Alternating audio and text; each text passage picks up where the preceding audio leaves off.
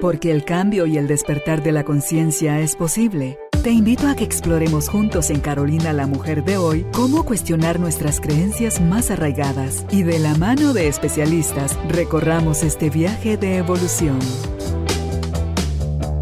Bienvenidos.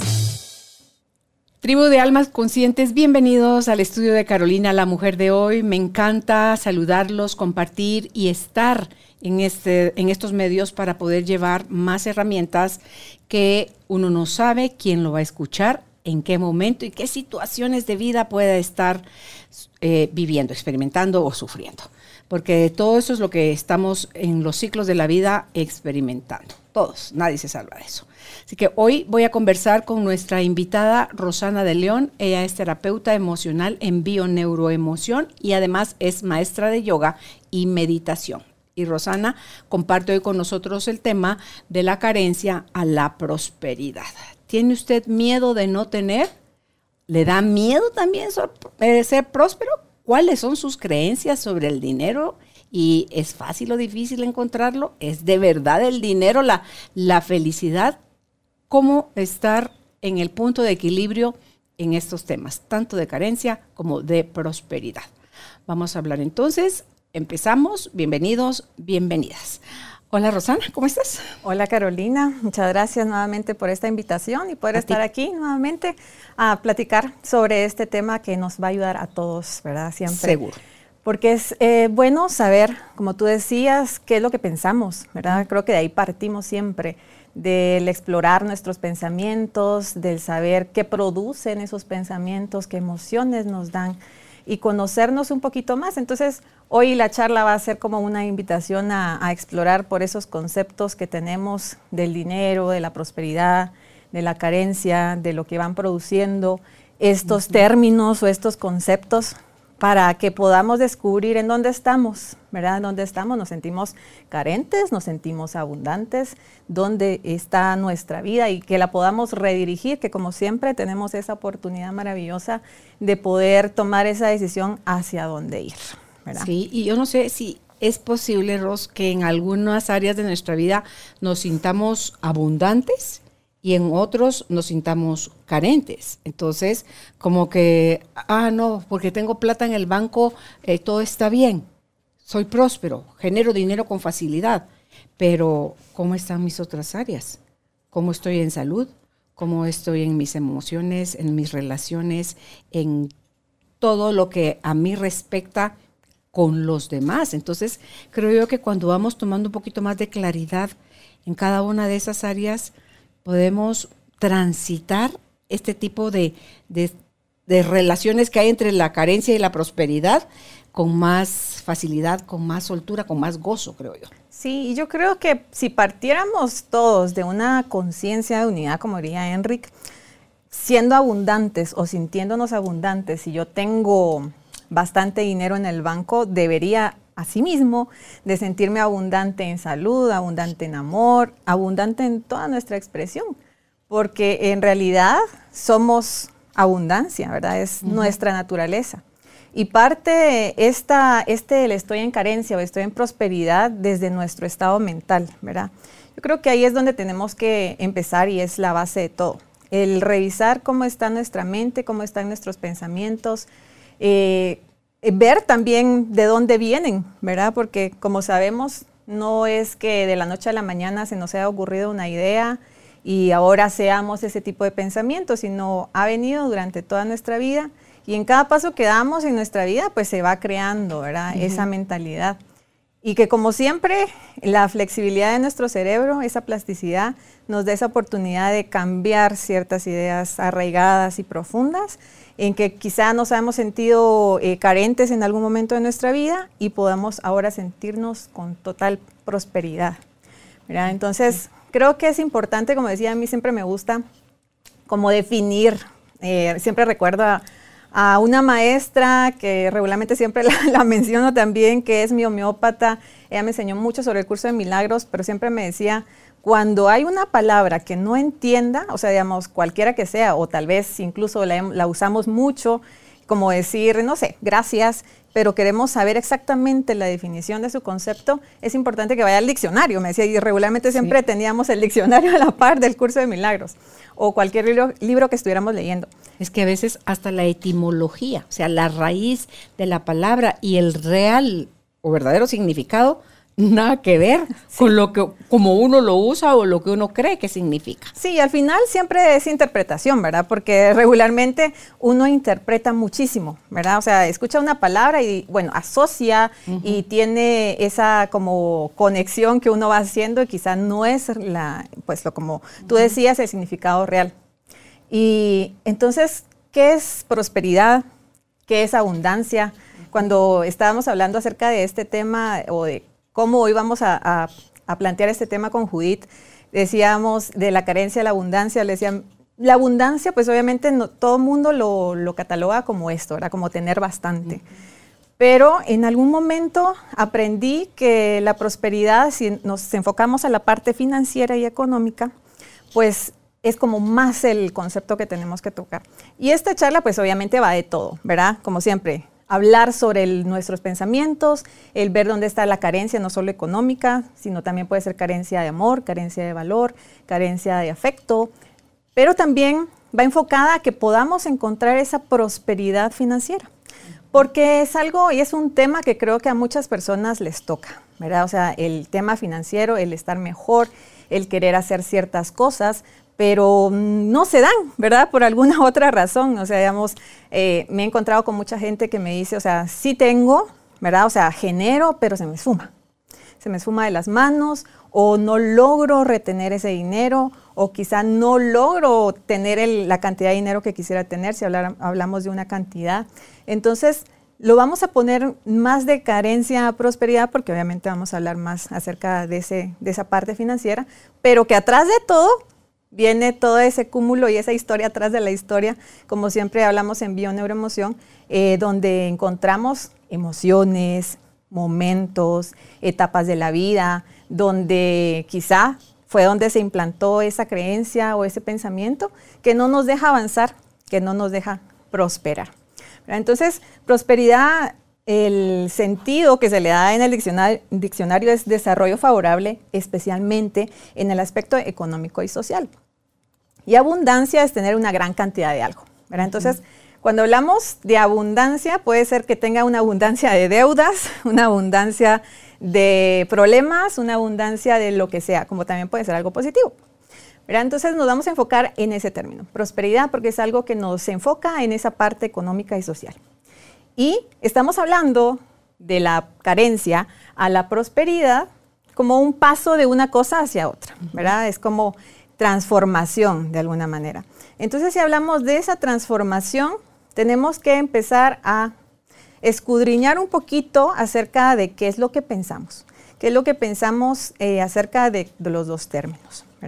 Entonces, si hablamos que tenemos que observar nuestros pensamientos, podemos observarnos desde niños, adolescentes o adultos. Y sobre todo, regularmente, lo más importante es que lo hagamos desde nuestro estado actual que observemos alguna situación de nuestra vida que nos está creando algo que nos incomoda en este aspecto, ¿verdad? Puede ser que sea, mm, me hace falta amor, ¿verdad? Y empiece a ver dónde es que me hace falta ese amor. Me hace falta porque pienso que alguien más no me está dando, porque estoy esperando que alguien me diga algo bonito, porque estoy esperando que alguien me reconozca, porque alguien me acepte, o es un poco más interno, que es de donde parte esta situación, el, yo, ¿verdad? El decir, bueno, me lo estoy dando, me estoy dando ese valor, me estoy dando ese reconocimiento, me estoy dando esa aceptación. Y si seguramente la respuesta es negativa, pues jamás lo vamos a conseguir. De afuera va a venir más de eso que yo tengo, eso que tengo adentro lo, lo voy a traer afuera para verificar que tengo razón. Exacto. Somos vibración, somos resonancia de alguna manera y todo lo que nosotros trabajamos en nosotros mismos es lo que vamos a recibir de afuera, ¿verdad? Entonces, esa es como al final la clave de todo, ¿verdad? O sea, empezar por nosotros mismos. Y lo escuchamos y lo escuchamos muchas veces en diferentes programas, lo leemos, lo, lo, escuchamos en algún podcast, lo vemos en documentales, en películas hermosas que nos muestran esta forma de cómo transformarnos y cómo enfocarnos hacia nosotros mismos. Pero ¿qué es lo que pasa? ¿Qué, qué pasa ahí? Que no pasamos a la acción, ¿verdad? Bueno, hay mucha resistencia, ¿verdad? Una de las cosas es que hay mucha resistencia al querer observarnos porque definitivamente nos ponen un plano de responsabilidad total, ¿verdad? En donde ya no puedo tirar la chibolita, ya no le puedo pasar la pelota a alguien más, sino que tengo que tomar mi, y ponerme bien los pantalones para poder pasar a algo más, ¿verdad? Es que nos da miedo eso porque como la mente está sobreentrenada a buscar el peligro, el riesgo, el, entonces hay mucho miedo, hay mucha negatividad y es con lo primerito que nos vamos a, topar. Entonces, ah, esta cosa no sabe bien, esto no me gusta, mejor me quedo como estaba. Entonces me regreso y me impido yo a mí misma hacer los procesos. Es cierto, vamos a encontrar eso por hábito de la mente, pero abajo, atrás de todo eso, está el oro. Entonces, si no quito y no es quitar con una patada, sino que si no lo veo, si no lo proceso, si no lo entiendo que fui yo quien lo puso ahí, difícil que el oro se deje agarrar por mí si yo quiero seguirme eh, relacionando con toda la basura que puse antes del oro, sobre el oro. Sí, Hay que hacerlo. Y no importa, digamos, ahí sí que nos llenamos de un montón de basura, ¿verdad? Pero podemos hacer limpieza. Sí. Podemos hacer tirazón de un montón de pensamientos que ya no nos funcionan y que tal vez los veníamos escuchando toda la vida, pero que también es decisión decirle, bueno, muchas gracias, esto me llevó a esto, aprendí tal cosa, pero ahora yo decido cambiar de mentalidad. Y esa mentalidad es más allá de que yo antes lo, lo veía así y creo que muchas personas también les pueda pasar.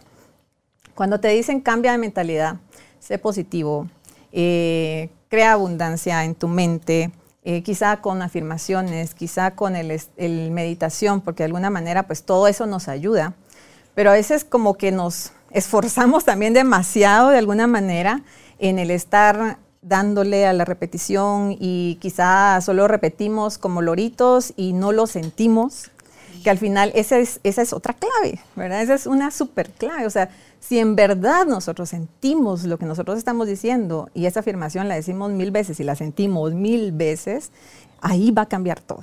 Claro, yo puedo tener épocas de tener poca plata, pero eso no quiere decir que yo sea carente o que sea pobre. Exacto. Pero si yo tener poca plata lo asocio a pobreza y que ese es mi estado permanente y que, o sea, hago como más grande esa olla donde me quiero acomodar y, y lamentar, eso es lo que voy a generar más. Mi mente obedece a mis pensamientos, a mis creencias y a mis emociones y las lleva todas, se experimentan, no algún día, se experimentan en el momento que están sucediendo en la cabeza, se experimentan en el cuerpo. Entonces soy yo quien está provocando todo esto. Te escuchaba hace un momentito y pensé en Maricondo y el ejercicio que implica, ¿verdad? el, deshacerte, el donar, el regalar o el botar lo que ya no sirve, eh, cosas materiales que aparentemente es más fácil que las relaciones y ver cuánto apego tenemos a las cosas, cuánto tenemos de cosas en exceso que ni usamos, que a lo mejor se está enmoheciendo o arruinando en el closet y eh, por si algún día sirve porque le tengo mucho cariño, porque me lo regaló mi abuelita, porque me, o sea, y, y eso, todo ese apego funciona desde un miedo a no tener, a perder, a lo que sea, y desde ese espacio de miedo es bastante difícil que yo pueda pasar a la prosperidad, a que se desarrolle favorablemente las cosas para mí en lo económico o en lo social. Voy a estar cada vez en espacios más reducidos, más empobrecidos en todo sentido. Y desde ahí digo yo, pero ¿por qué la vida a mí no me... y aquel sí, y yo qué tengo que hacer? Y soy yo desde la mente la que está generando todas esas cosas. Sí, y Y en realidad, como tú decías, y este ejemplo de Maricondo es también tan bonito, invitación para que vean. Sí, búsquenlo, ahí este está, programa. En, está en Netflix. Sí, está en Netflix. Y, y, el poder desprenderse, porque al final, o sea, el sentirse abundante no quiere decir estar lleno de mil cosas, ¿verdad? Eh, puedes tener poco y sentirte completamente una persona próspera. Entonces, eh, el poder también reflejarse, porque se va reflejando en toda tu vida, ¿verdad? O sea, tu mentalidad está en algo donde no siquiera podemos verlo, ¿verdad? O sea, podemos sentir nuestros pensamientos, porque obviamente por las emociones lo sentimos, pero de alguna forma, o sea, también se va reflejando en nuestra vida. ¿Verdad? Y en estos ejercicios también del desprendimiento, del poder dar, porque al final es una de las leyes del ser próspero, ¿verdad? O sea, el dar y el recibir, el poder tener ese equilibrio donde pues nos sentimos alegres de poder dar, pero también es bueno sentirnos alegres y completos cuando recibimos, porque, o sea, es una de las partes también súper importantes donde quizá a veces damos mucho, damos mucho, pero nos sentimos mal en recibir y entonces creamos un desequilibrio. Y entonces también ahí no damos chance a que nuestra vida sea próspera. Entonces, el estado mental que nos va a hacer sentir plenos, eh, relajados, eh, quizá pues limpio, ¿verdad? O sea, tener un espacio limpio se va a reflejar en nuestra casa, en nuestros closets, eh, pues está ahí adentro. Pero ¿qué tiene ese estado mental? ¿Cuál es ese estado mental que tenemos que tener? Porque como dice Enrique muchas veces, no hay que hacer demasiadas cosas, no hay que hacer muchas cosas conductuales, ¿verdad? Para lograr algo. Y que yo estoy súper de acuerdo porque también trabajo otro método donde también se graban creencias, ¿verdad? Que es el método Integra, pero que es súper bueno, como la meditación, vaya si no, o sea, es una de las bases para que todo el mundo estemos en un estado de tranquilidad, eh, que podamos encontrar ese equilibrio. Pero sobre todo en esta filosofía de vida que al final viene siendo el método de bioneuroemoción, es en realidad sentir esa, esa mentalidad de confianza, de certeza, donde sabemos que todo lo que está a nuestro alrededor es parte de nuestra vida y que no tenemos que preocuparnos de nada, de alguna manera, ¿verdad? O sea, lo hablo en sentido figurado porque tampoco es de que nos sentemos entonces en nuestra casa y esperemos que todo nos llegue, ¿verdad? Hay algunas personas que quizá tal vez han tenido esa dicha de que en algún momento sentados en la casa le llamaron por un buen negocio y todo cambió, pero son casos especiales, ¿verdad? Siempre de alguna manera tenemos que accionar porque, o sea, es como el ayúdate y yo te ayudaré, ¿verdad? No es como nada más nos va a caer del cielo, eh, nos vamos a ganar la lotería y todo cambió, porque muchas veces las personas que se ganan la lotería igual terminan hasta con menos dinero del que se ganaron, ¿verdad? Porque es algo que no está en su mentalidad, ¿verdad? Es una mentalidad, si tengo una mentalidad de pobreza, me gano la lotería, igual voy a seguir igual, ¿verdad? No va a haber ningún cambio. Entonces, esa mentalidad es tener esa certeza, esa certeza de que todo está bien. Lo vemos en la naturaleza, lo vemos en los animales, incluso lo vemos en nuestra naturaleza humana cuando somos niños. ¿verdad? O sea, no, cuando tenemos de uno a 10 años más o menos, no nos preocupamos de que, qué va a pasar mañana. ¿Quién me está pagando el colegio? ¿De dónde viene la comida? ¿De dónde salen los juguetes? O sea, tenemos la certeza de que todo nos llega. Y no es porque tengamos el concepto abstracto o concreto de, ah, sí son mis papás los que están esforzándose para procurar lo mejor para mí. No, solo nos sabemos sostenidos por algo más grande. En ese caso, cuando somos chiquitos, por papá y mamá. En el vientre, el bebé no está, ay, mi mamá no ha comido. Que se tome un poquito de agua. No, él va a tomar del cuerpo de mamá. mañana no sí, él va a tomar del cuerpo de mamá porque la fuente tiene todo para él. Lo mismo sucede cuando ya estamos aquí afuera, cuando ya nacimos. O sea, la fuente, la vida, tiene todo para nosotros y nos está sosteniendo siempre. ¿Nos sentimos sostenidos? Es la pregunta. No sentirse sostenido es lo que te lleva a hacer, hacer, hacer, hacer, hacer, para tener, tener, tener, tener, tener. Y en el camino te perdiste el ser. Exacto. El sentir, el vivir, el disfrutar, que también es parte importante de ese estado mental.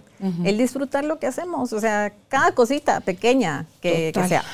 Eh, incluso aunque estemos pasando por un momento desagradable, ¿verdad? O sea, todos esos momentos difíciles que son parte de la vida, porque todo es como una onda, ¿verdad? No va a ser plano, ¿verdad? Tiene que tener sus altos y sus bajos, porque si no existieran esos bajos, esos hoyos que a veces le llamamos, pues no aprenderíamos, no, no podríamos seguir avanzando, nos estancaríamos. Claro, la alegría sin la tristeza no conocerías el otro polo si no, no conocerías, las dos. Exacto, y no puedo sentir yo prosperidad si no he conocido también la carencia de alguna manera. Cabal.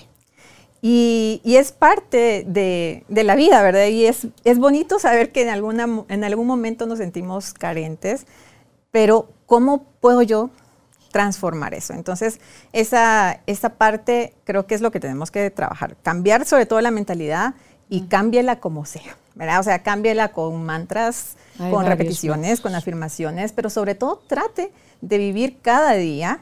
Esto al final es como en todo lo que queremos transformar que tenemos que hacerlo en cada momento de nuestra vida. Mm. Por eso es que el método de bioneuroemoción siempre nos invita a que en ese momento que tomamos conciencia de dónde es que parte nuestra situación conflictiva, lo tengamos presente. Mm. Y que en cada momento que vuelva otra vez a querer cruzar hacia el mismo lugar porque es ya mi ruta, ya es mi hábito, entonces empiece otra vez a cambiar de dirección y esto va a hacer que de alguna manera pues esas conexiones neuronales cambien y tomen rumbo, ¿verdad? Es como esto del agua, ¿verdad? O sea, el agua busca por dónde meterse, hace nuevos caminos, hace nuevas rutas, no importa que le pongan algo donde lo esté eh, bloqueando, ella va a buscar en dónde irse. porque está viva. Está viva. Por eso necesita fluir. Y si la detienes, si la estancas por mucho tiempo, se pudre. Exacto.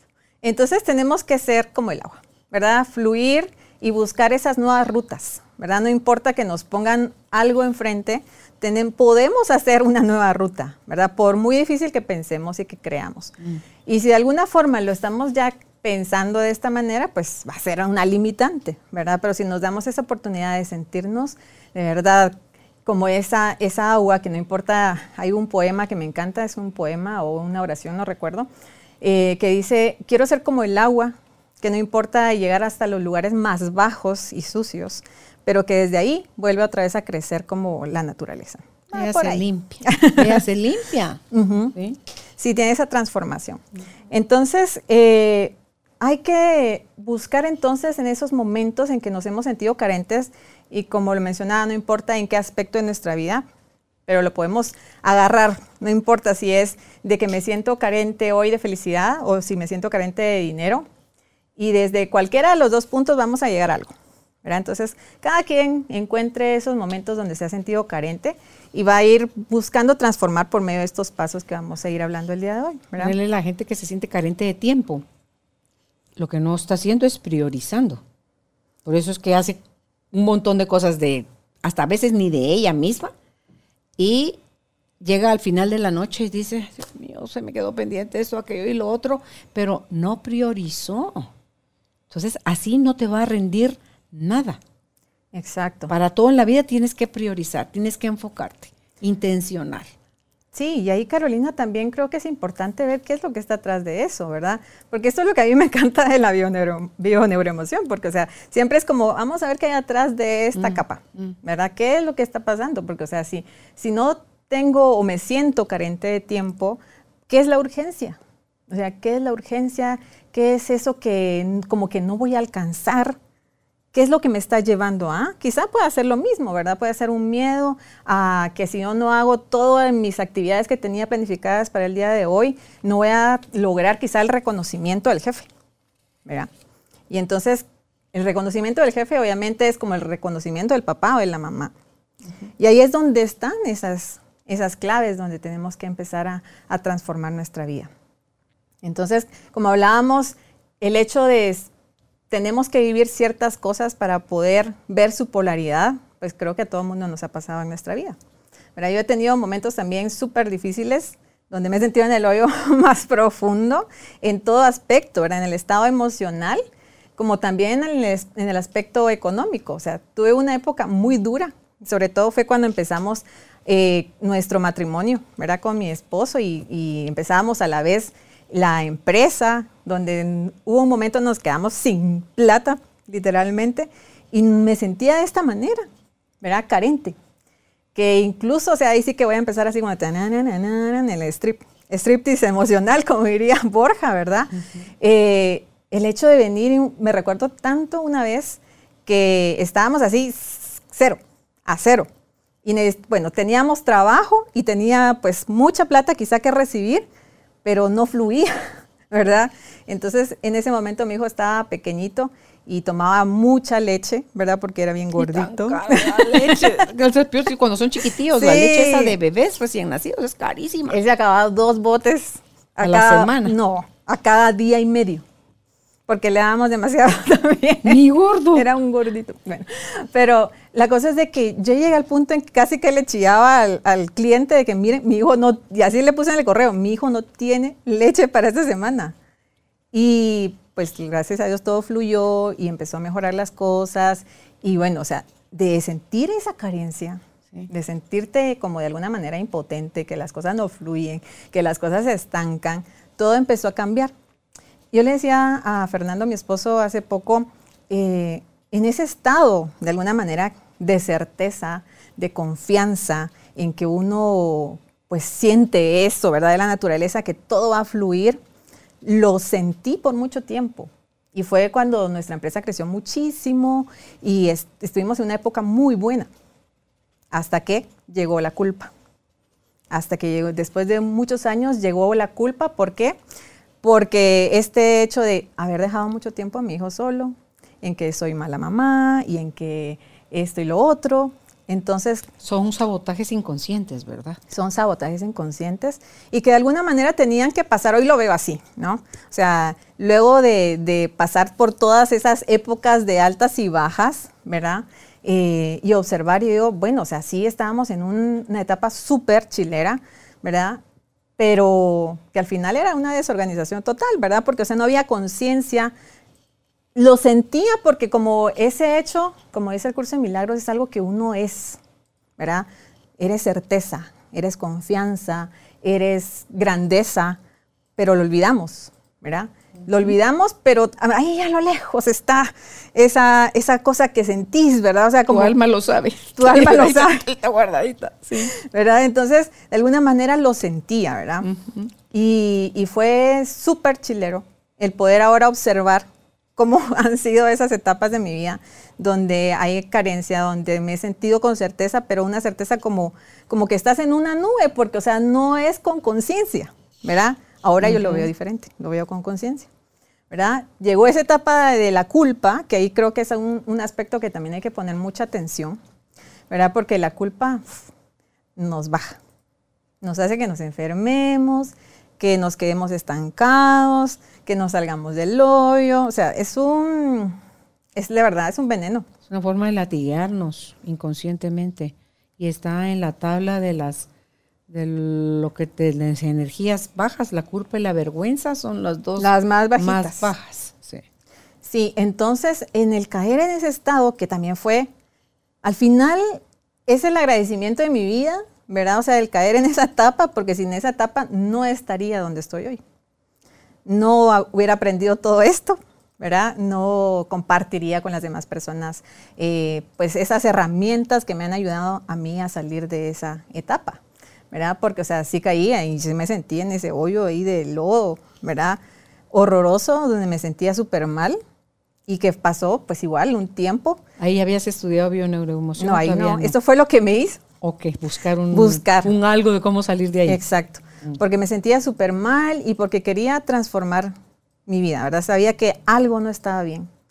Entonces, a partir de ahí empiezo a estudiar eh, muchas cosas, a hacer muchas terapias, como muchas personas hemos pasado, y me llevó a esto, al final, que es una pasión, la verdad, o sea, el descubrir esas cosas internas, esas cosas ocultas que tenemos. Es que se siente rico, Ros, cuando tú te das cuenta de dónde, cómo, las formas, todos los trucos que tiene la mente para llevarlo a uno a esos agujeros, pero también puedes ver ya la escalera por donde sales del agujero.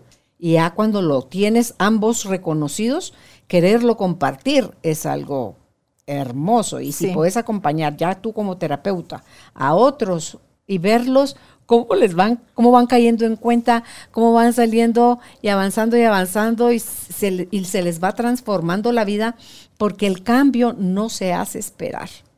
Una vez encuentras el cómo, de lo demás viene eh, a veces vas como más resbaladito, otras te toca caminar y otras vas en carro y otras te toca sentarte a esperar, pero es parte de, esos procesos de despertar. Exacto. Entonces, igual, sentía que en mi vida no estaba haciendo tampoco algo como que en bien de alguien más, ¿verdad? En el bienestar de, de, la humanidad. Entonces era como un llamado también y creo que esto fue lo que me ha llevado a mantenerme en esto y que me encanta hacerlo igual.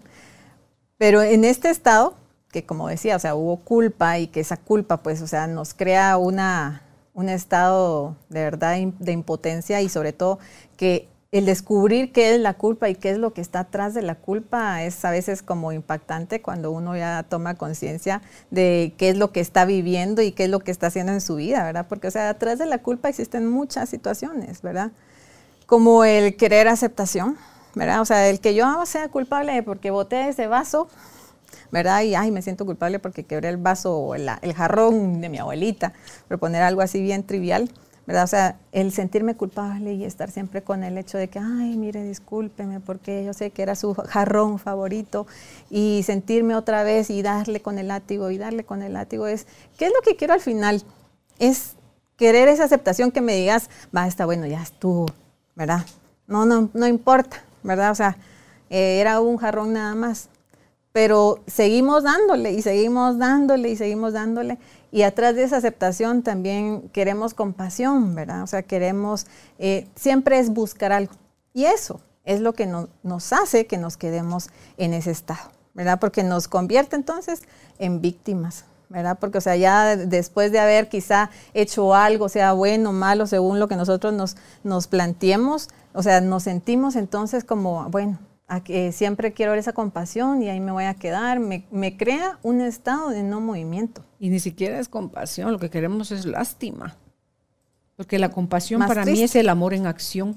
Es cuando yo amo a alguien y procuro algo para esa persona, porque la estoy viendo que está pasando por procesos difíciles.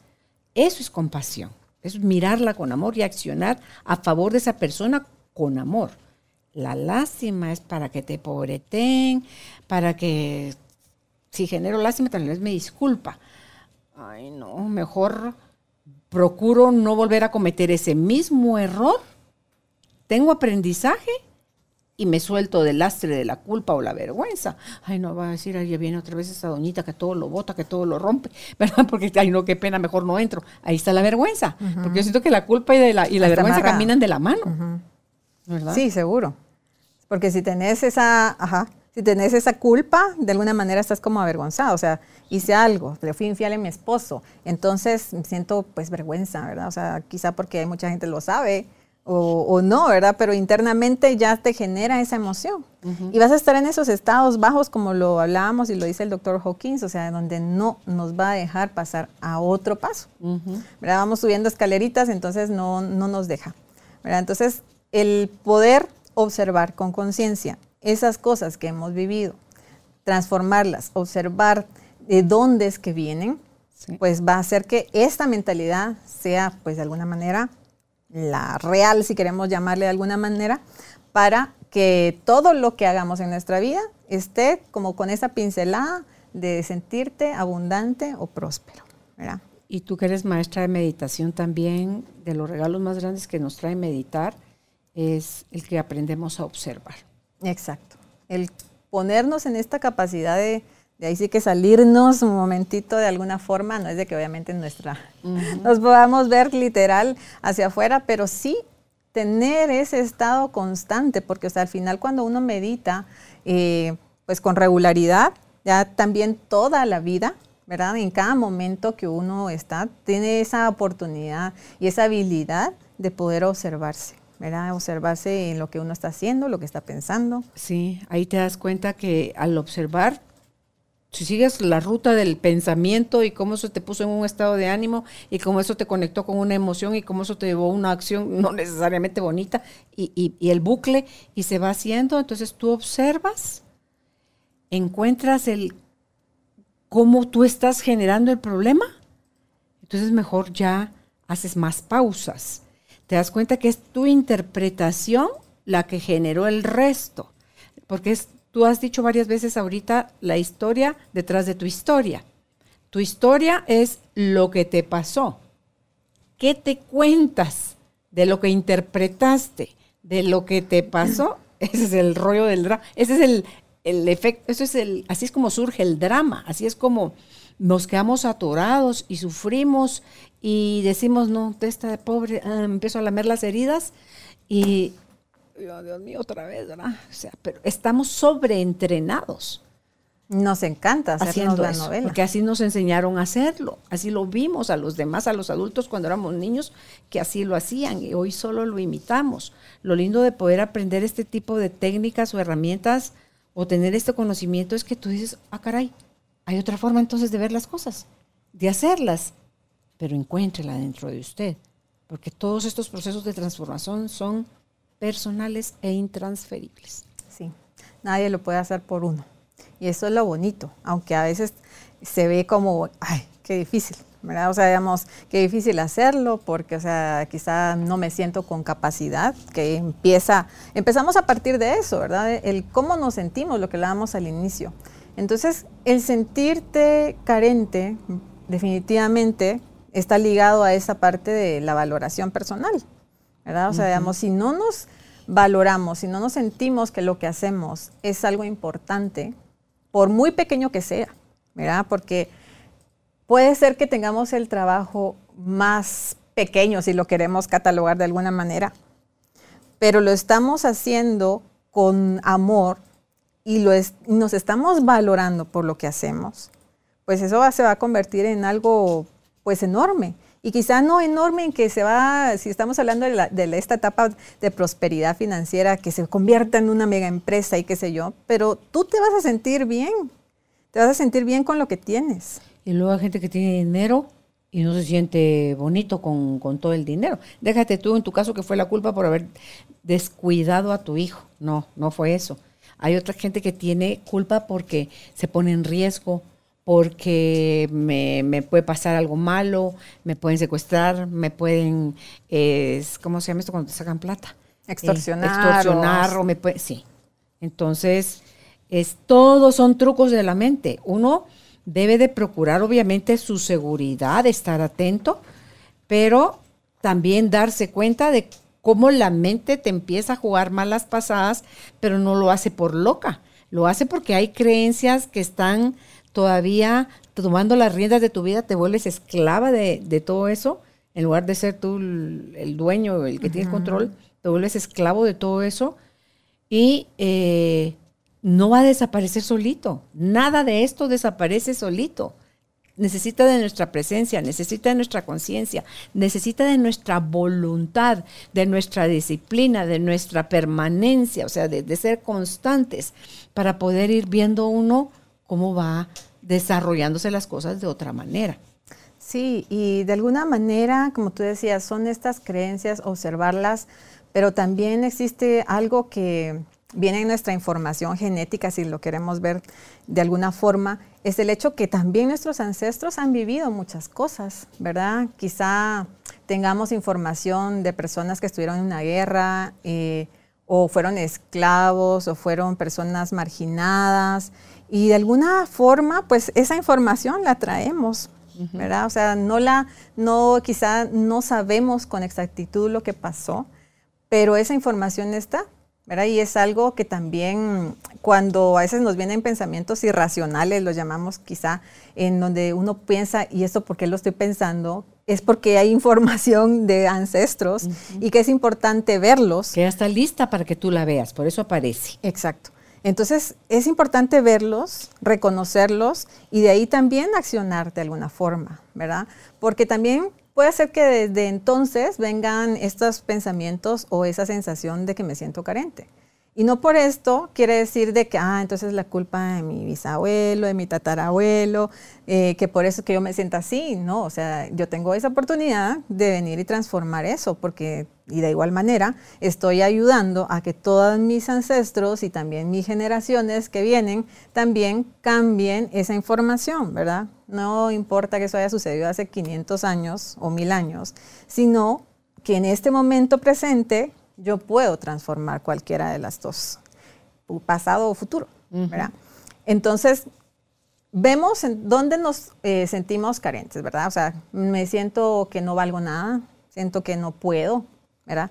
Siento que todo lo que intento nunca me sale, eh, siento que no me reconocen, siento, puede ser cualquier situación donde yo me sienta que algo me falta. Al final la carencia es eso, es sentir sentir que me hace falta algo, no importa qué, dinero, amor, felicidad, mm. sonrisa, eh, lo que se le venga a la mente. Ese sería un camino fácil, eh, Ros, el observar nuestro vocabulario, cómo nos referimos de las cosas o a las cosas, porque eso es lo que está cimentando lo que me está pasando.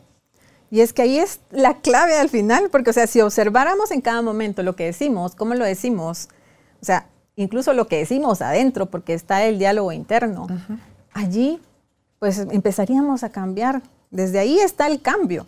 Yo paro pensamiento, me gusta o sé que es un pensamiento que me va a construir algo, entonces lo sigo. Pero si sé que eso me está produciendo, produciendo eh, miedo, entonces está bien, que ese miedo se convierta en voy. Es, real? ¿O tengo cosas que accionar? Si es real, ¿qué voy a hacer para no correr peligro? Es irreal, ahí mismo le paro, porque mi cuerpo no conoce, mi cerebro no conoce la diferencia. Miedo, peligro, defensa, cortisol, sangre a las piernas, a los brazos, corra, defiéndase, ataque, huya, pero ahorita, y el cerebro se queda menos irrigado, o sea, ser racional es pensar cero. O sea, ahí ya olvídese usted de qué está pensando. Ahorita usted está en modo sobrevivencia, eh, con el cortisol disparado, o usted mata o lo matan, ¿verdad? Entonces, y mucho del tiempo lo vivimos así. La mayoría. Sí. Estoy diciendo, Dios ¿cómo no nos morimos antes? Yo no sé, pero así lo vivimos. Tenemos resistencia. sí. sí. Sí, porque imagínate, o sea, hay gente que a veces he tenido en consulta que me dice, o sea, tengo 20, 30 años de tener hipertensión, porque obviamente la hipertensión es esto, ¿verdad? O sea, el mantenerte en un estado de alerta regularmente o de miedo, de preocupación, donde siempre estás generando este, esta química del cuerpo. ¿Y cómo es de que de verdad sobrevivimos tanto tiempo? Tenemos un cuerpo maravilloso. Y sobrevivimos de alguna manera porque tenemos quizá esta misión en esta vida de poder darnos cuenta de algo. ¿verdad? Y depende de cada uno si queremos accionar o pasarla nada más haciéndonos los locos. ¿Verdad? O sea, de que, ay, no sé, me pasa creo que eso. Si se hace loco es carente. Vive como carente. Sí. O no está haciendo uso de sus recursos. Está en total inconsciencia, ¿verdad? Entonces, esta carencia, pues la podemos eh, visualizar con algunos síntomas, ¿verdad? O sea, atrás de esto pues está ese miedo, ¿verdad? Porque incluso puede haber miedo a la carencia, miedo a no tener, ¿verdad? Eh, no tener lo que ya dijimos. Entonces, estos síntomas también se pueden reflejar en la indiferencia, ¿verdad? O sea, digamos, en el que, ay, no, pues a mí me tocó así, ¿verdad? Y yo soy de familia pobre y, no puedo hacer nada porque, o sea, los ricos siempre se aprovechan y qué sé yo. Podamos tener muchas ideas en nuestra mente que nos hace quedarnos estancados. ¿verdad? Entonces, eh, la indiferencia puede verse en ese sentido, en el conformismo, en el decir, ah, en este trabajo aquí estoy bien, ¿verdad? O sea, me gano mis mil quetzales y me alcanza para pagarme mi cuarto y qué sé yo. Y no tengo para nada más, aunque, me, aunque quisiera en algún momento salir de ahí, pero eso, es, eso está bien porque ahí estoy en mi zona de confort. Pero mira tú cómo la gente le pide a Dios, dame lo suficiente, dame para nada más, o sea, para el, así apretadito, ajustadito, cuando te puede dar más. Entonces, cuando dicen, no sé si es en el Teta o en cuál, donde se ordena No es que se le dé órdenes al universo y ahorita, Señor, tú me haces caso porque así lo quiero. No. Cuando se dice se ordena, es poner en orden. Poner en orden las, cosas, Las cosas. Las ideas, los son. pensamientos. Claro. Poner en orden es Dios por sobre todas las cosas. Y Él es el que da todo y lo da en abundancia para que tengamos vida buena y abundante también. Entonces, empezar a cambiar, pero es que en el cambio no, no empieza sin primero la revisión, ¿verdad? La observación. Y entonces de ahí, ah, la, la, la, tengo estas 40 cosas, ok, empiece por una. Empiece por una. No se achicopale porque hay, muchas cosas que cambiar. Vaya saboreando las mieles del cambio uno a uno y eso le va dando la misma gasolina para seguir trabajando con las demás. Cuando usted ve el resultado, porque todas estas cosas sí funcionan, eh, quiere más, ya no se quiere salir de, de ese carril. Exacto. Y el poner a Dios o al Creador o al universo siempre es importantísimo, como tú lo decías, ¿verdad? O sea, no podemos hacer nada más sin esa fuerza. Y recordemos que somos parte de esa fuerza, ¿verdad? Somos hijos de Dios, somos parte de Dios, somos esa chispa divina, como nos guste verlo. Lo verdadero nuestro es esa fuerza. Eso es lo real. Eso es lo real. Y, y esa fuerza, recordemos que, o sea, nos permite hacer lo que nosotros creamos, ¿verdad? Todo parte desde lo que nosotros queremos, de alguna manera, o deseamos, más bien. Porque también tenemos que hacer una diferencia entre el desear, ¿verdad? Y el querer. Porque el desear me lleva a la acción. Yo deseo comprarme un vestido, pues de alguna manera tengo que hacer algo para poderlo conseguir. Querer es quiero ese vestido. ¿Qué hago para obtenerlo? Ajá. Pero el deseo nos lleva a eso. Entonces tiene que partir de una idea siempre, todo, ¿verdad? O sea, tenemos que tener una idea, un deseo, un anhelo del estar mejor. Puede ser, quiero salir ya de esta tristeza que me ha durado 20 años y quiero estar bien, quiero volver a sentir, porque quizá en algún momento me sentía bien y ahora no. Y tengo que salir a buscar hacer ciertas cosas. Entonces, si caemos en esa, en esa indiferencia, pues no vamos a, a sentirnos prósperos porque vamos a estar en ese estado de carencia. Tú decías, quiero salir de esta tristeza, pero ni mis pensamientos, ni mis acciones, ni con quién me relaciono, son cosas que motiven mi cambio. Porque solita no va a salir. O sea, así que ayúdate que yo te ayudaré, ¿verdad? Entonces, si yo quiero seguir haciendo lo mismo, esperando los eh, eh, resultados distintos, ahí es donde ya Einstein nos dijo locos, ¿verdad?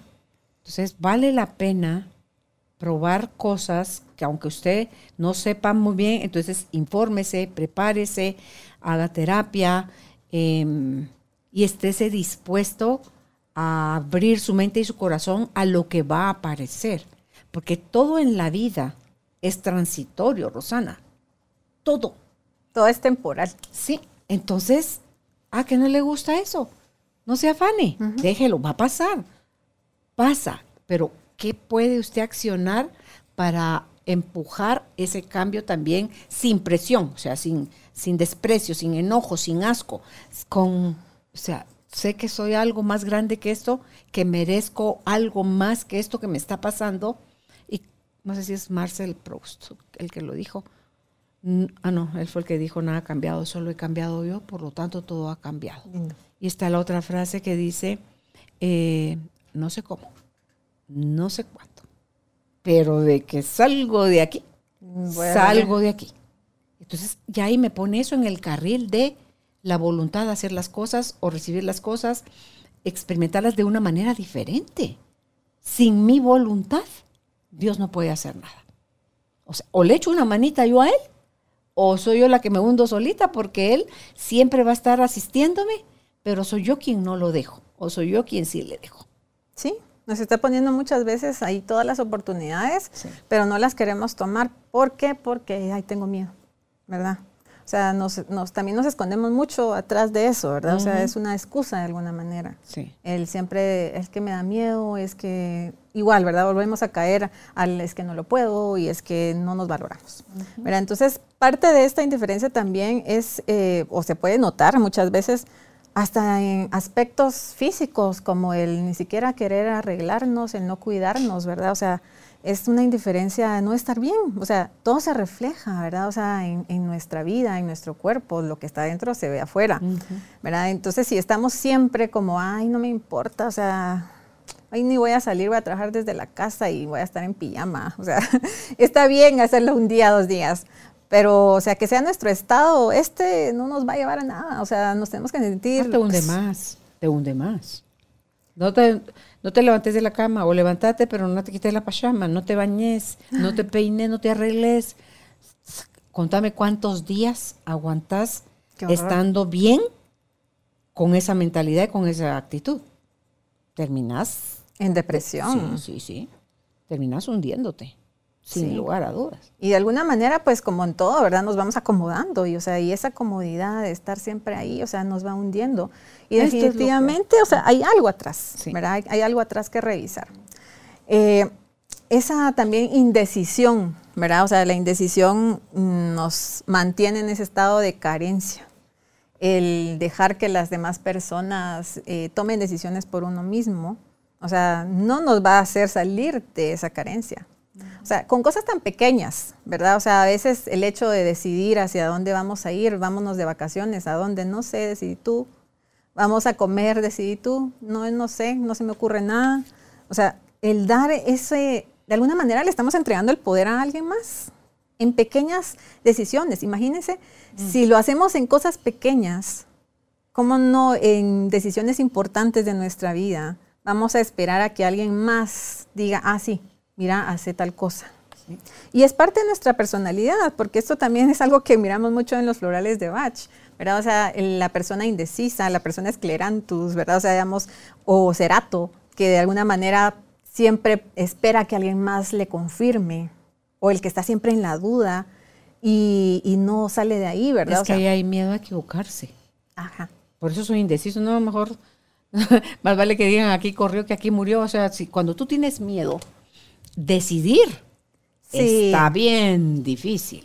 O sea, o te das seguridad tú a ti mismo a través de la confianza, a través de la autovalía, o siéntate, pues, pero pone una silla, porque te vas a cansar esperando que el reconocimiento venga de fuera cuando tú no te has podido reconocer a ti. Cuando tú no te das valor, afuera no te dan valor. Y esto es algo en que de alguna u otra forma pues hemos caído muchos, ¿verdad? O sea, en el, ese temor, ¿verdad? O sea, entonces si decido ponerme este vestido, tal vez me van a criticar porque me voy a ver como zorra o qué sé yo, ¿verdad? O si me pongo esto otro, quizá van a decir de que porque ese color que no me va, ¿verdad? Entonces siempre es ese temor a la crítica, ¿verdad? Mm. Ese temor a la crítica que nos lleva también a esto. Porque muchas veces no hacemos esto por miedo a que van a decir, ¿verdad? O sea, no pongo mi localito de no sé qué, de, velas o incienso, porque ¿y qué van a decir de que ahora soy bruja, que no sé qué? O sea, te puedes inventar mil historias. Mil excusas. Mil excusas. excusas. que al final es temor, es miedo, mm. ¿verdad? Entonces, lo hemos hablado en otras ocasiones, el venir y agarrarnos del miedo y al final, que es ese motor que nos impulsa y, ok, está bien, y si lo tengo un mes, porque de plano no dio bola, lo intenté, ¿verdad? O sea, cometí errores porque quizá he hecho muchas cosas en la vida y no han funcionado, está bien. O sea, de alguna manera, qué bueno que lo, que lo has hecho. Pero el quedarnos en el, ay, mejor lo no lo voy a hacer porque ¿y qué va a pasar? Y si funciona y no funciona, y si me dicen tanto, si me van a extorsionar porque tengo un negocio próspero, o sea, cualquier cosa, entonces nos va a llevar a mantenernos. Concedido. Concedido, sí. Entonces, y la indecisión hay que ponerle mucho ojo, a la duda también hay que ponerle mucho ojo, porque al final es lo mismo, ¿verdad? O sea, tengo dudas de qué hacer, o sea, siempre busco esa confirmación. La preocupación, ¿verdad? O sea, el estar en ese estado del futuro de alguna manera, porque, o sea, estoy pensando cosas que ni siquiera han pasado.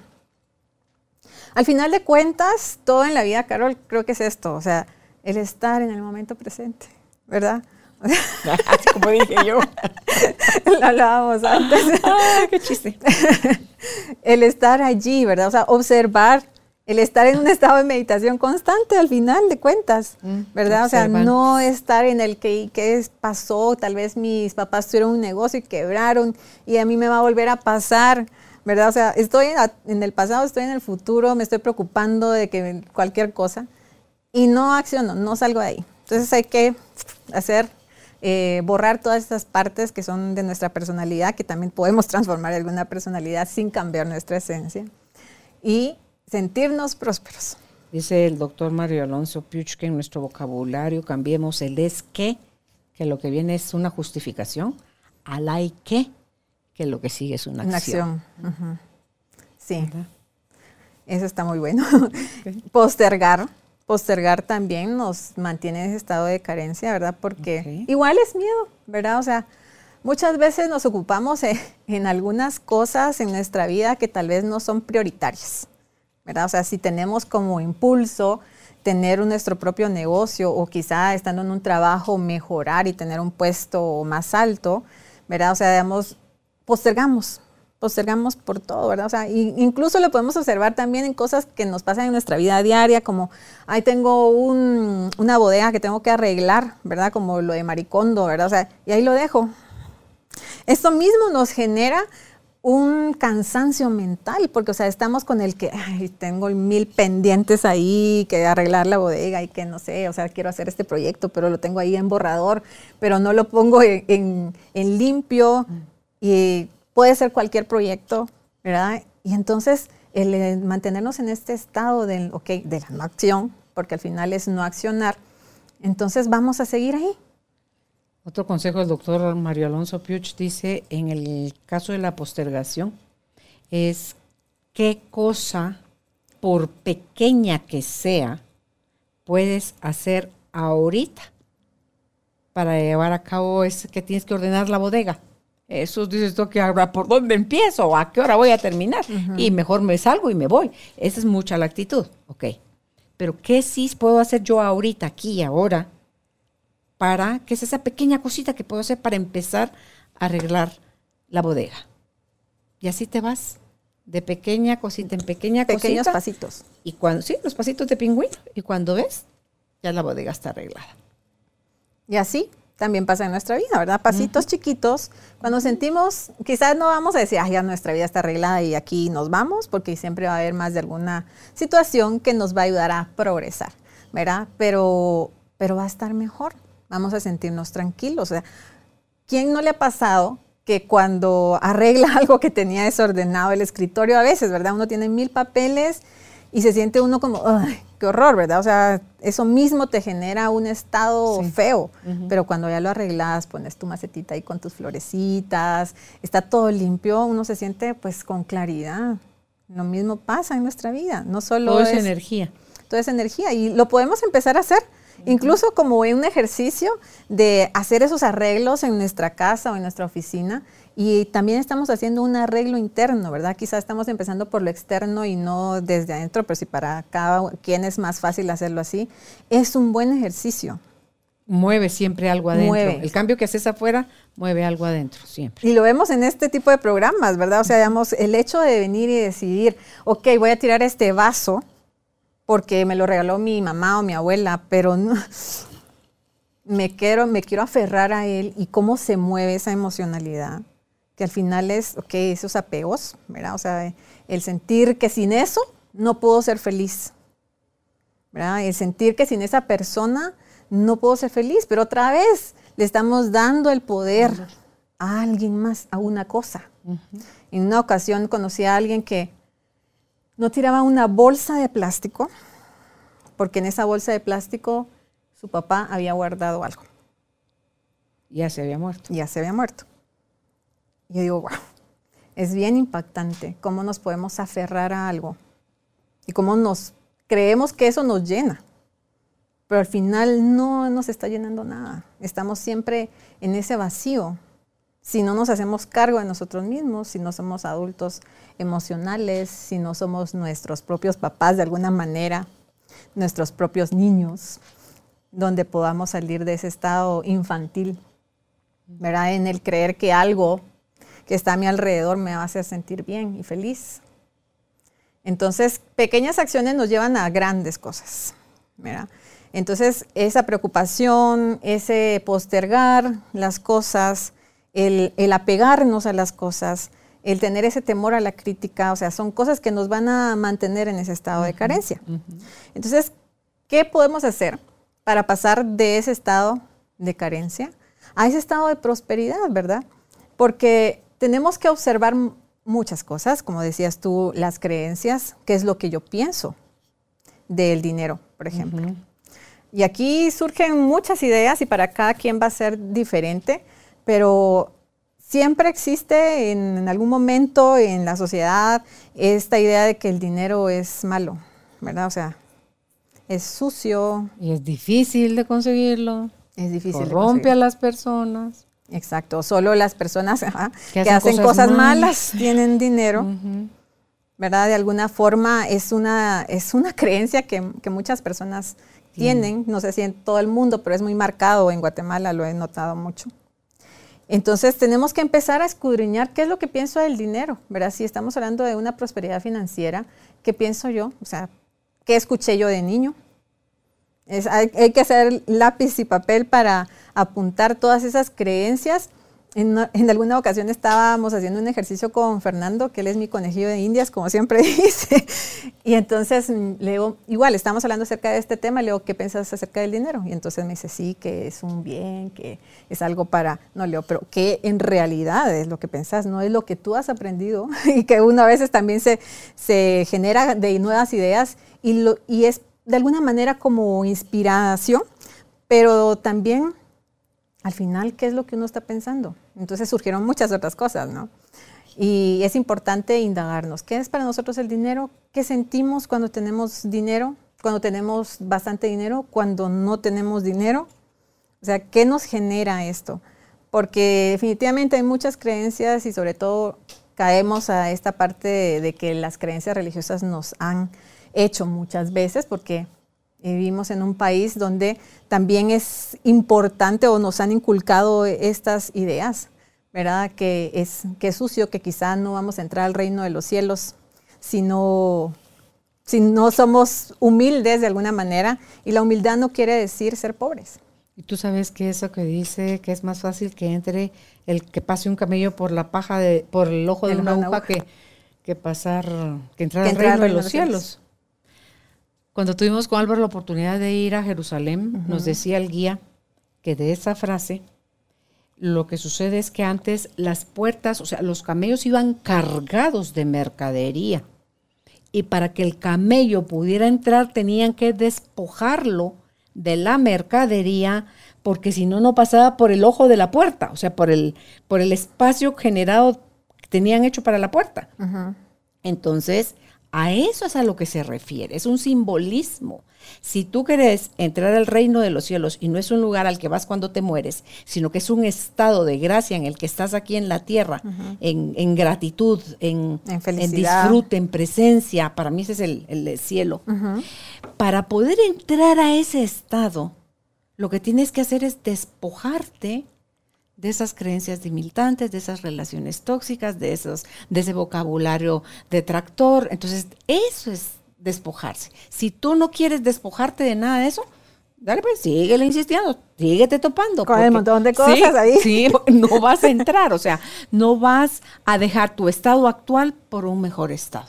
O sea, estás eligiendo el infierno.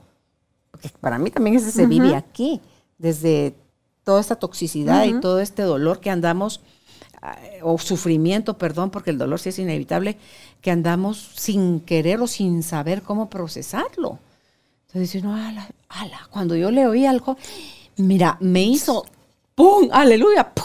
Entonces dije yo, wow, qué diferencia. Entonces, ¿qué estoy eligiendo a cada momento de mi vida? ¿El infierno o el cielo? Sí. Y lo dice Anthony. Me tengo que despojar. Anthony de Melo también lo dice, o sea, al final de alguna manera esta frase eh, lo podemos interpretar como querramos, ¿verdad? O sea, cada cosa en nuestra vida la podemos interpretar como se nos dé la gana. Pero qué mejor que hacerlo de una forma que nos ayude a crecer. Que te construya, claro. Y no que nos mantenga ahí atrapados, ¿verdad? Entonces dice, es esto mismo, de alguna manera despojarnos de esos apegos, de todas esas cosas que nos hacen quedarnos estancados, para llegar a eso, a ese estado mm. de felicidad, ese estado de gozo, esa plenitud, ¿verdad? Que es ese reino. Y con esto primero que dices del dinero, ¿qué creo del dinero? ¿Cómo me relaciono con él? El dinero es energía. Si yo tengo todas esas creencias chuecas de él, ¿qué va a querer esa energía estar conmigo? Así que si hablara de día patitas, ¿para qué te quiero? Vámonos, porque aquí de plano no nos quieren. Ajá. Aquí quieren esforzarse mucho para podernos conseguir. Así que vámonos donde sí nos quieren. O nos quieren tener ahí retenido también. Y entonces tampoco quiero estar atrapado, pues. No quiero estar encarcelado, quiero moverme. El dinero tiene que fluir. tiene que fluir. La energía del dinero tiene que fluir y es algo que a mí me, también me ayudó muchísimo a entender ese concepto. Porque estas creencias o estas ideas de que, ay, es muy caro, ¿verdad? O sea, quizá algunas cosas pues nos puedan sentir fuera de nuestro presupuesto, pero el hecho de venir y enfocar como, ay, no, qué caro y es que, ay, me toca pagar, pero estoy pagando así como que con dolor.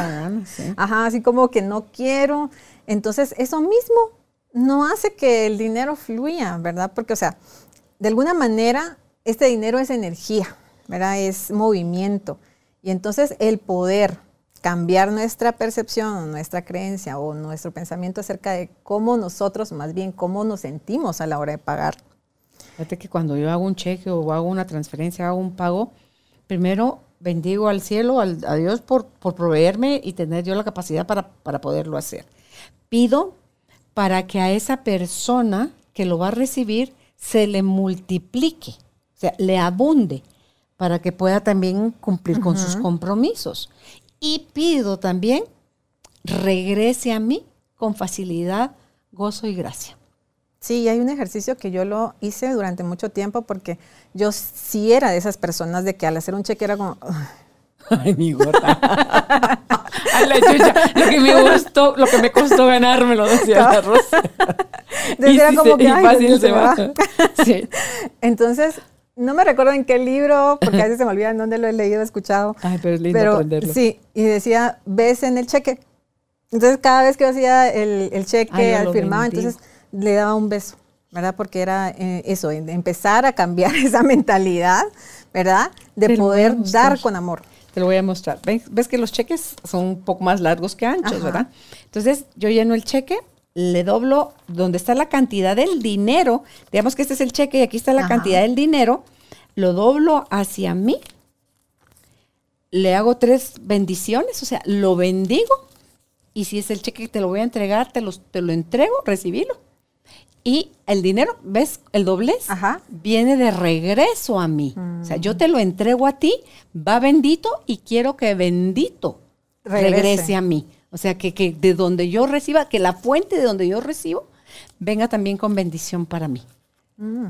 Son, son ejercicios que cambian Tú, el dinero no crece en los árboles, tú crees que no cuesta ganárselo, tú crees que a mí me lo regalaron, ¿quién te dijo que nosotros teníamos plata para eso? O sea, esas son las creencias viejas que tú, yo y otro montón de gente teníamos. Y es por eso que el dinero se hace escaso. Yo voy a contar tu historia de cuando se quedaron a menos cero con tu marido. Ros, con Álvaro teníamos, cuando estaba ya Ana Carolina, que es la mayor de nuestros cinco hijos, cuando días donde no teníamos literalmente nada para comer.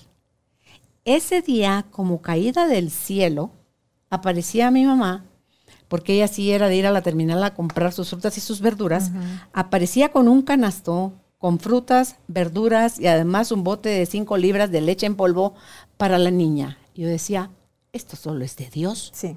O sea, solo Él puede hacer esas cosas. Y pregúntame tú, ¿cómo sacamos adelante cinco niños económicamente, estudio, salud, distracción y todas las cosas que se requieren para proveerle a un hijo? Cuando nos casamos con una mano adelante y otra atrás, a tres menos cuartillo, sin trabajo, yo sin haber terminado siquiera mis, mis estudios de colegio.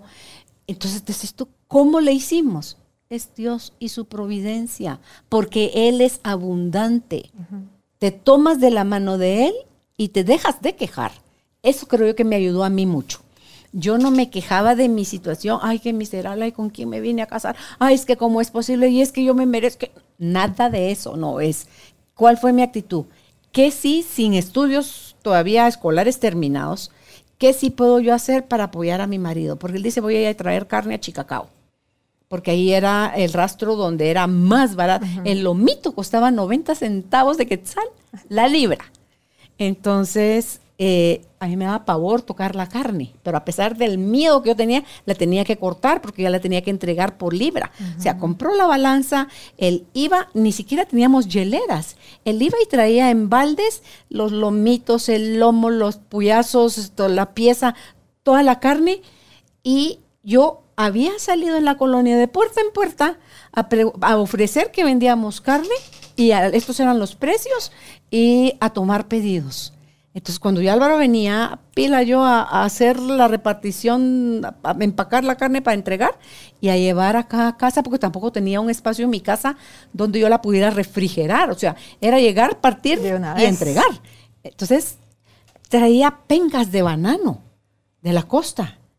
Yo vendía también el banano por libra o por docena, pero yo no me quedé nunca con los brazos cruzados. Si a eso era lo que mi escolaridad me permitía hacer, eso es lo que hice. Pero tampoco dije, ay, yo me voy a tener, yo voy a vivir el resto de mi vida vendiendo de puerta en puerta. No, yo quería seguir estudiando.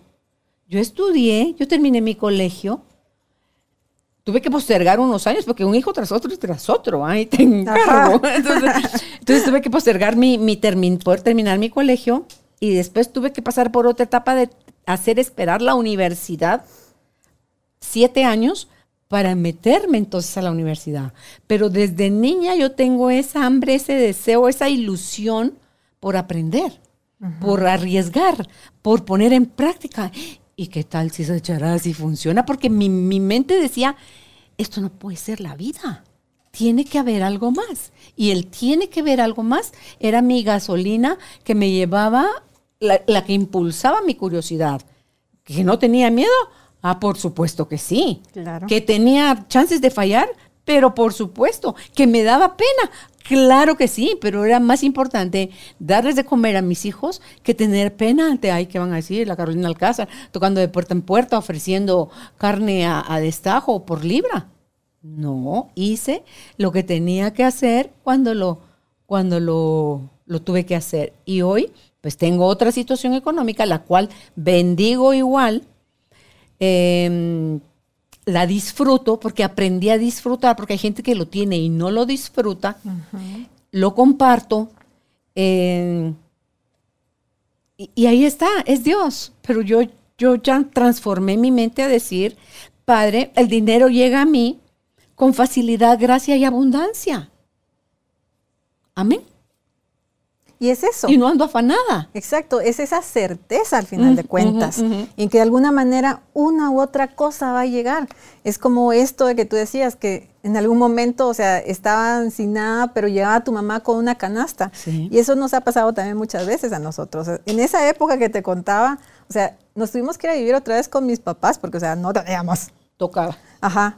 Dormimos en la sala, de, literalmente, de, de la casa, porque, o sea, no teníamos, ¿verdad? Entonces en ese momento, y que es algo que recuerda mucho, mi esposo también me dice, mira, me recuerdo tanto, porque estábamos empezando la agencia, teníamos uno o dos años, y me, dijo, mira, voy a buscar trabajo. Eh, ya no se puede, o sea, como que no hay forma, entonces mejor voy a buscar trabajo y así como que mejor nos damos con eso. Y yo le dije, mira, o sea, ya llevamos como año y medio, teníamos dos años de estar con esto.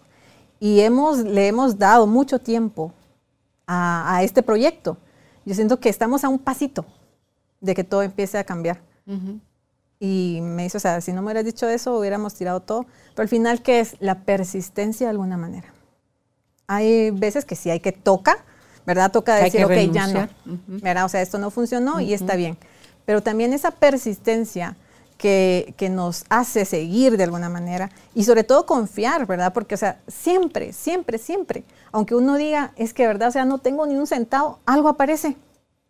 Algo aparece. Alguien te regala comida, alguien te, no sé, te da algo, te invitan a comer. O sea, pasan cosas que uno dice.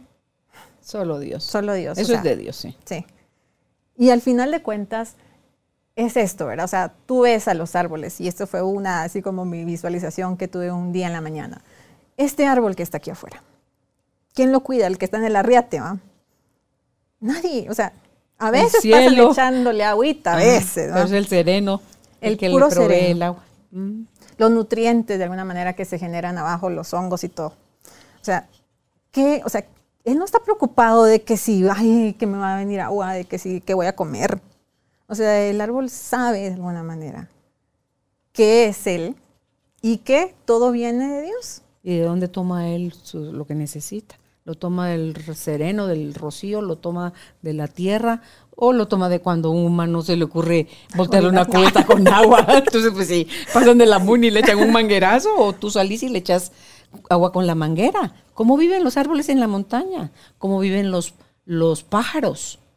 No andan, no tienen una alacena ahí donde tienen depositadas semitas, entonces confían, sabe que hay algo más grande sosteniéndolos y que mañana no va a faltar. ¿Creemos nosotros igual? Por eso es que estamos en otro lugar, ¿verdad? Entonces, y de igual manera, entonces, ¿qué nos toca hacer como ese árbol? ¿Verdad? O sea, hacer como ese árbol de que confía, de que sabe quién es, que disfruta ser árbol, ¿verdad? O sea, que tiene que dar sus frutos, porque, o sea, también los da muchas veces, entonces, también tenemos que ser igual, o sea, tener que dar, vamos a dar nuestros frutos, si nos disfrutamos lo que hacemos, ¿verdad? O sea, parte de la prosperidad entonces es eso, o sea, digamos, disfrutar y amar lo que hacemos. Y puede ser que estemos en un trabajo donde no nos gusta estar, pero tenemos que aprender a amar ese, es eso que hacemos. Agradecerlo. Sí, de alguna manera encontrar cuál es mi aporte a mi lugar de trabajo, al mundo, o sea, yo lo veía antes, ¿verdad? Decía, pero no estoy haciendo como que mayor cosa para el mundo, pero de alguna forma siempre estás construyendo. Entonces, si nos ponemos en ese plan, vamos a encontrarle siempre algo por qué estar feliz. Claro. Agradecer lo que tienes es algo que te da felicidad. Sí. Así rapidito. Te cambia todo. Te cambia todo. Entonces, el cambiar nuestras creencias del dinero, el también poner nuevas creencias si queremos, o sea, acerca del dinero, y aunque en este momento eh, quizá no lo sintamos, lo vamos a sentir si lo seguimos repitiendo, como el hecho del besito en el cheque, ¿va? O sea, en un momento se convirtió en algo real, en que ya no necesité tampoco hacerlo, pues, porque, o sea, era como, bueno, ya era parte de mí el sentirme igual agradecida que estuviera ese dinero ahí en el banco para poder pagar ciertas cosas. Entonces, la prosperidad es eh, la capacidad, al final de cuentas, que tenemos de ganar una y otra vez, ¿verdad? Es el sentir alegría por lo que hacemos, ¿verdad? Y la prosperidad eh, se ve eh, no solo en el hecho de tener mucho, ¿verdad? En el, eso del estancamiento de alguna manera del dinero, como lo hablábamos, eh, sino en el no importa que hay un momento en nuestra vida que nos vaya mal, pero tenemos esa capacidad nuevamente de volver a generar. ¿Por qué? Porque tenemos confianza, porque tenemos certeza, de que todo va a funcionar, ¿verdad? De alguna manera. Si estamos comprometidos con ese proyecto, con esa idea, con ese deseo, con ese anhelo, pues todo va a funcionar. No existe cómo si estamos sintiendo esa felicidad de adentro. Y por eso es que en muchos libros nos recomiendan, como por ejemplo El Poder de Rhonda Byrne, o El Placebo Eres Tú, o muchos más, El Secreto, donde nos dicen ese cambio de mentalidad, ¿verdad? Nos lo ponen como, bueno, visualice su futuro, ¿verdad? Observe qué es lo que usted quiere tener y sobre todo esa clave maravillosa que sienta, siéntase feliz, agradezca, mm. sienta esa gratitud de ver que como que ya están realizadas esas cosas, que también es otra herramienta que nos va a ayudar a centrarnos en esa certeza, en esa confianza, en ese saber que todo nos va a llegar. ¿En qué momento? No lo sabemos.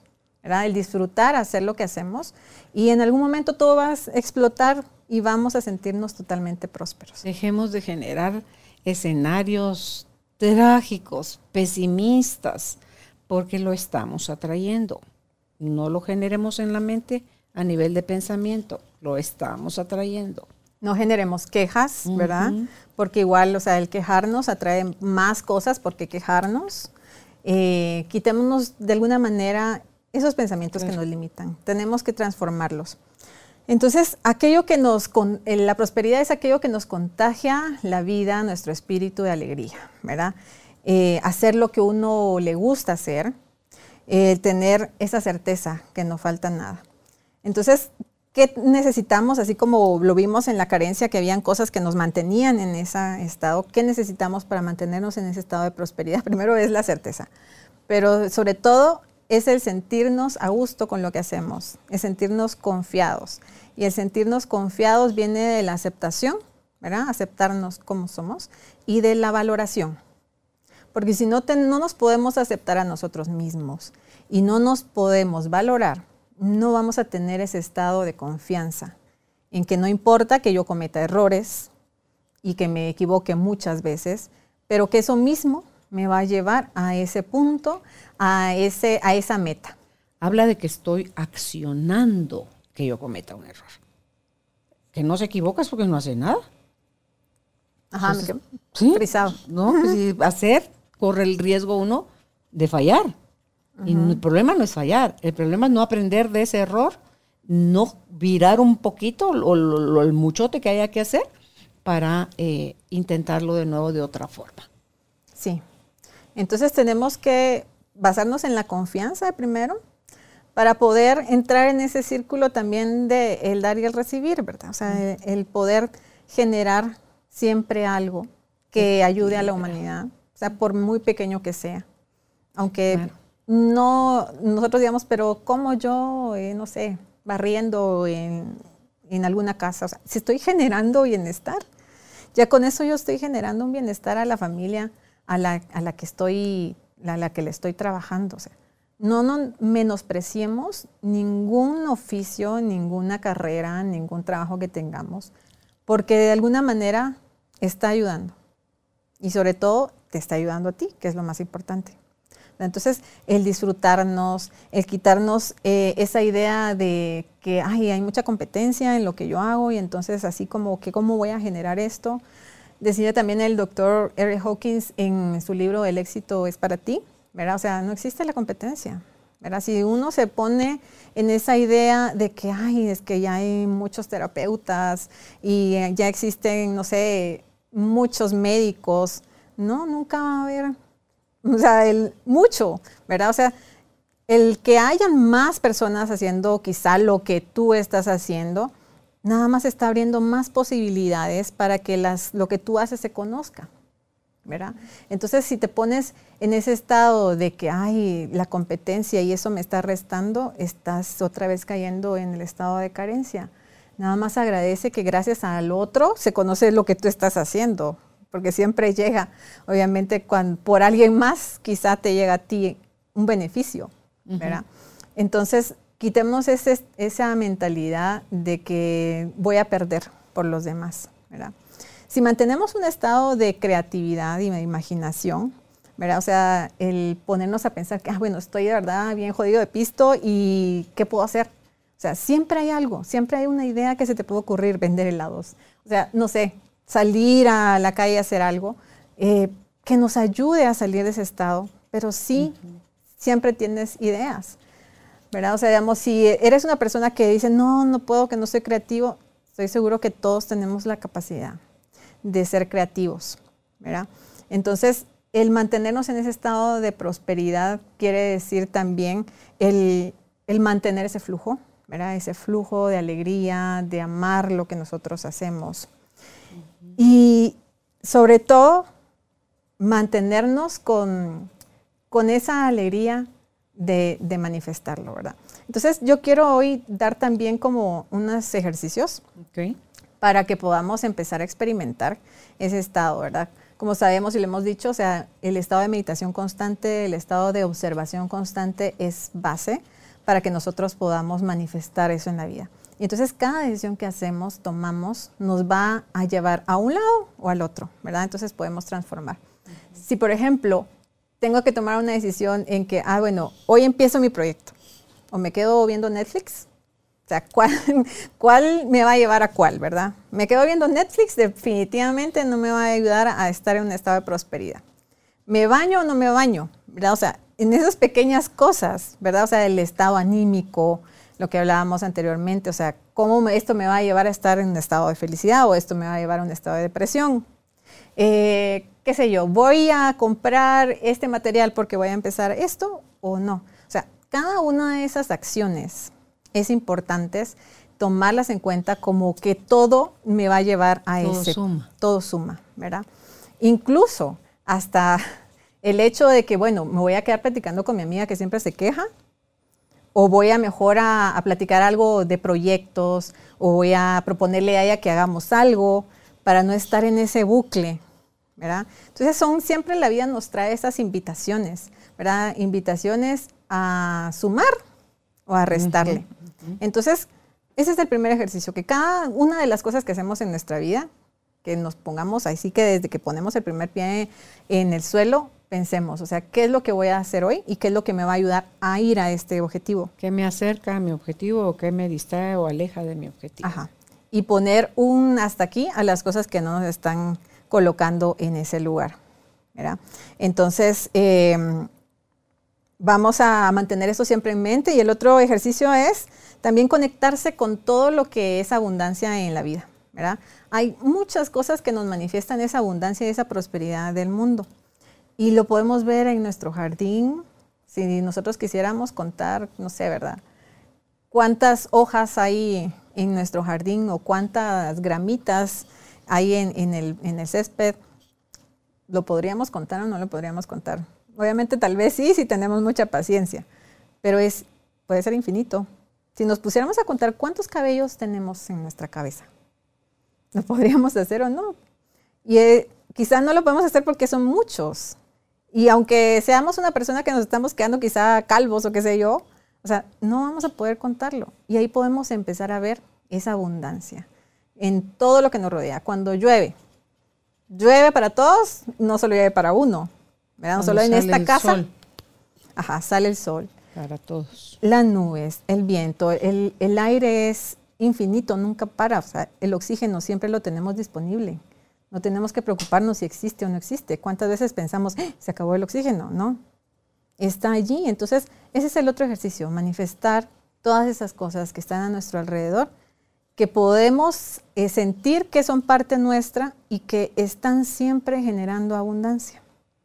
Entonces podemos hacerlo igual un- una, una vez al día, recordarnos cuando nos sentimos quizá un poco preocupados porque las cosas no van bien, hacer este ejercicio y observar, como dice, el, el- me da risa porque ahora en el Waze, no sé si has visto, que está la voz de este Headspace, que es el de meditación que está en Netflix, que lo lleva uno así súper rico, lo uso ¿verdad? en mute.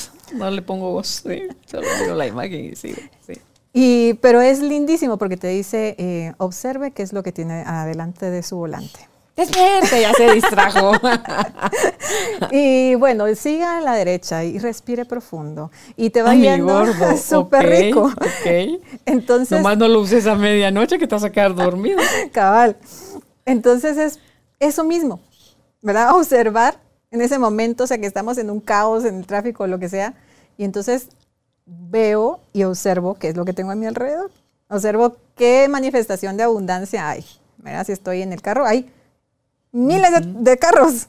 O sea, con eso ya me está generando esa sensación de abundancia. Entonces, eso mismo que observamos como abundante, somos nosotros, porque lo podemos observar.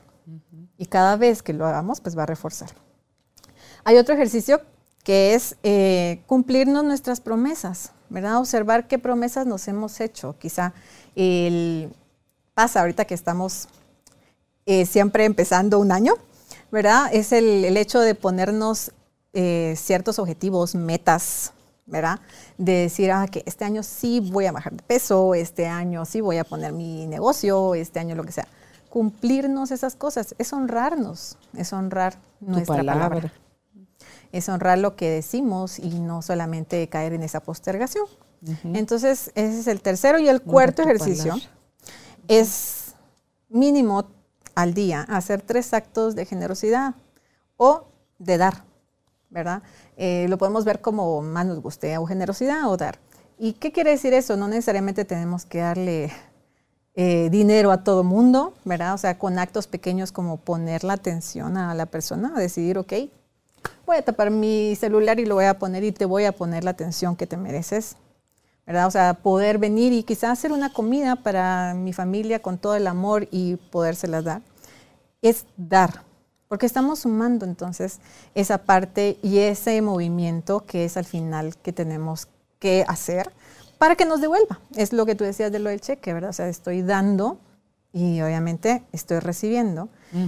Y tener, vuelvo otra vez a la certeza de poderlo hacer. Entonces, tres actos de generosidad o de dar que podamos hacer al día y que lo mantengamos, si quieren, como un reto típico y ahora muy escuchado los retos de 21 días o de 66, ¿verdad? Porque se dice que son números. Son números importantes y que nos ayudan a que se instale algo en nuestra vida.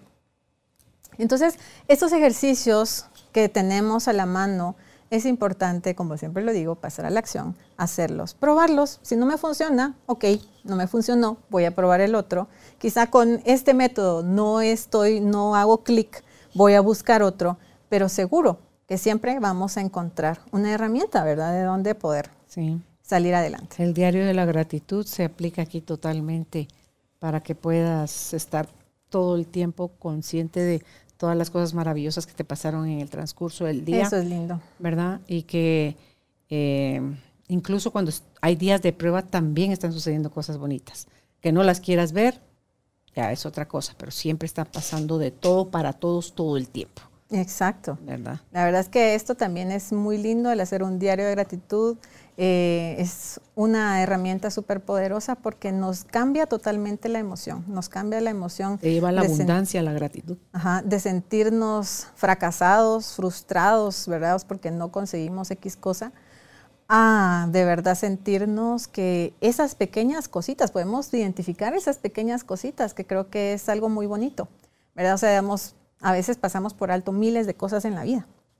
Y cuando nos detenemos de verdad a observar, porque al final es eso, meditar, observar, reflexionar, nos damos cuenta de verdad de todo lo que tenemos y en verdad nos sentimos abundantes. Sí, esos ejercicios de regresar en el día a ver qué fue lo que no quise ver, no pude ver, no acepté ver.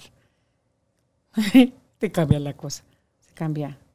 Te va a cambiar hasta el estado de ánimo, pues.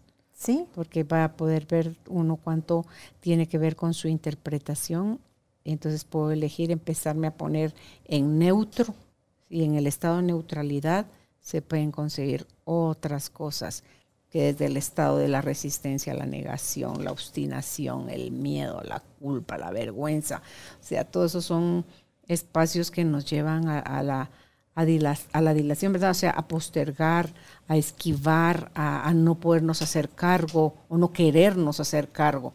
Entonces, hay, muchas cosas por hacer en la vida para mejorar nuestra vida y en la medida que nosotros mejoremos nuestra, nuestra calidad de vida, nuestra forma de pensar y de estar y sentir, estamos echándole una manota al universo, porque todos somos uno y entonces lo que yo haga favorable para mí va a favorecer a la humanidad. Y lo que la humanidad hace favorable, también yo recibo un pedazo de, de eso. Así que hagamos aquello que esté en nuestras manos hacer, procuremos el bienestar para nosotros y para los demás y vamos a poder ver cómo la vida se va transformando poco a poco frente a nuestros ojos. Pues gracias Ros por haber estado con nosotros. Si usted desea un acompañamiento desde la mirada de la bio-neuroemoción con Rosana de León, ella es terapeuta emocional en bioneuroemoción. La puede encontrar en Instagram como Rosana de León GT. En Facebook está como Rosana Terapeuta Emocional.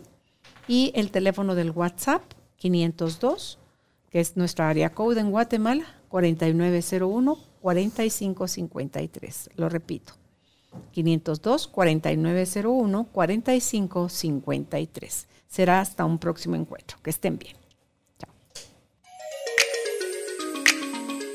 Gracias por ser parte de esta tribu de almas conscientes. Recuerda visitar nuestra página web carolinalamujerdehoy.com.gt para más información de estos temas y de nuestros invitados. Tenemos más programas, blog, libros, talleres, tienda en línea y material exclusivo para quienes se suscriban. Encuéntranos en redes sociales como Carolina la Mujer de Hoy.